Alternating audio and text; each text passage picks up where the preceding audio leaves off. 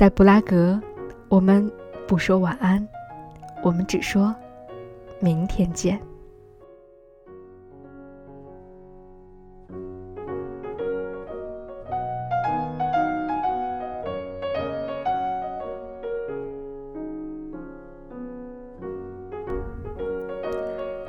各位好，这里是午夜飞行电台，我是 VC，欢迎您的收听。从今天开始，我将要和你在节目当中一起来分享我在布拉格的短暂飞行时光。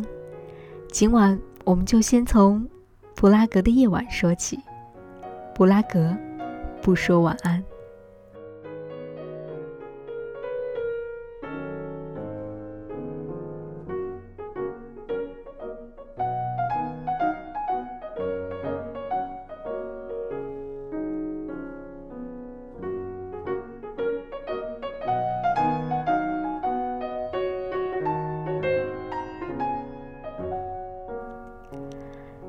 是一座不说晚安的城市。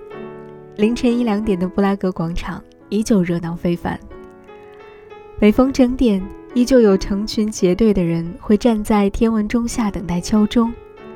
昏黄的烛光映衬下，每一个人的面庞都那么可爱。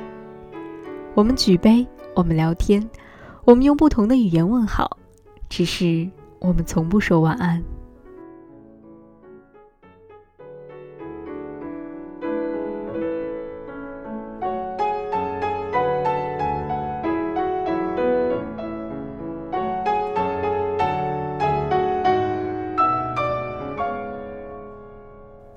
我们从不说晚安，因为舍不得。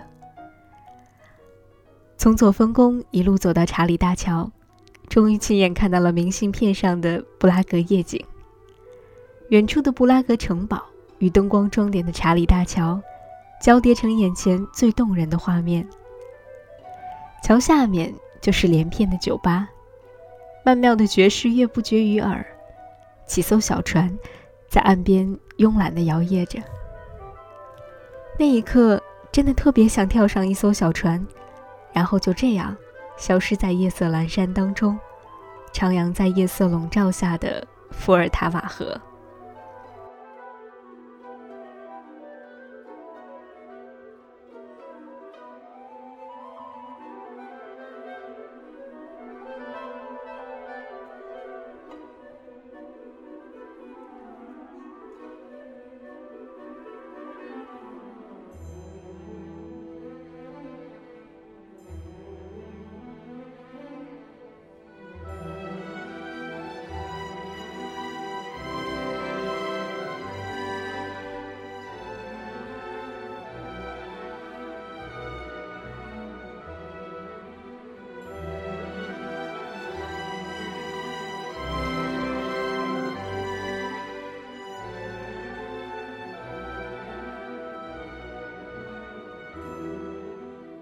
已经数不清是第几次经过老城广场了，可是每一次经过，我们都会遇到不同的街头艺人。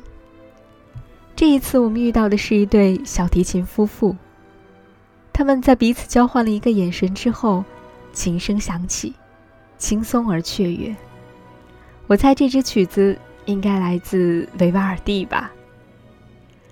笑容就那样在两个人的脸上漾开，默契而快乐。布拉格夜色的一角，就这样被晕染上了一层幸福的玫瑰色。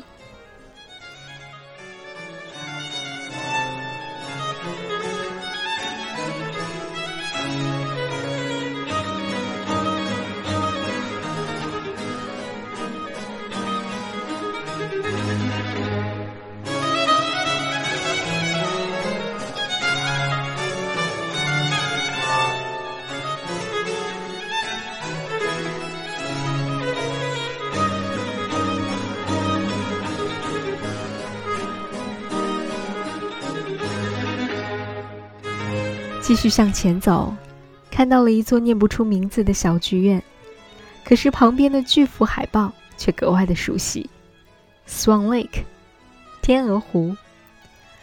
跑过去看了看演出时间，刚刚好，不容分说的买了票，找到了不错的位置。其实这并不是什么著名的芭蕾舞团的演出，演的中规中矩，甚至有些地方可能不太尽如人意。可是即便如此，台下的观众依然给出了他们最真诚的掌声。这忽然让我觉得，无论你是谁，只要你热爱舞台，或许你都可以在布拉格这座城市找到属于自己的一角。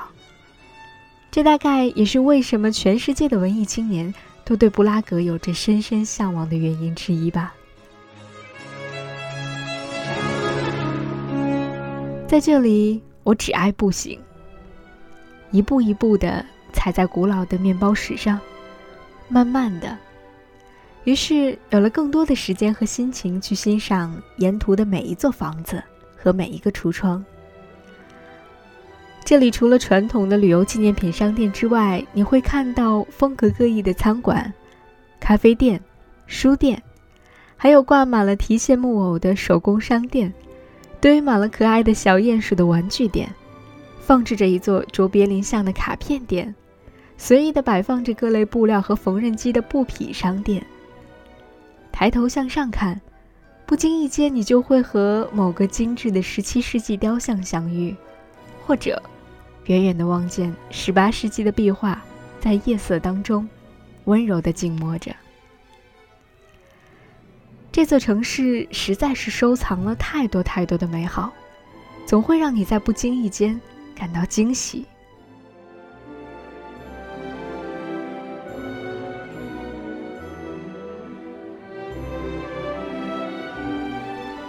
这是我在布拉格短暂停留的几天当中遇到的很多个动人的夜晚，它们从不完整，却很完美。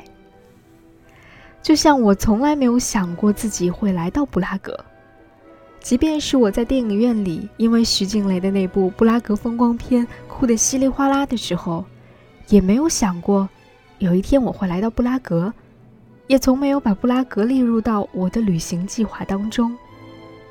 可是生活总是喜欢时不时的和我们开一个玩笑，于是我在几乎毫无准备的状态下来到了布拉格，当然不能算是完全意义上的旅行，因为其实是出公差，可是却让我意外的遇见了太多太多的美好，它不完整，却非常的完美。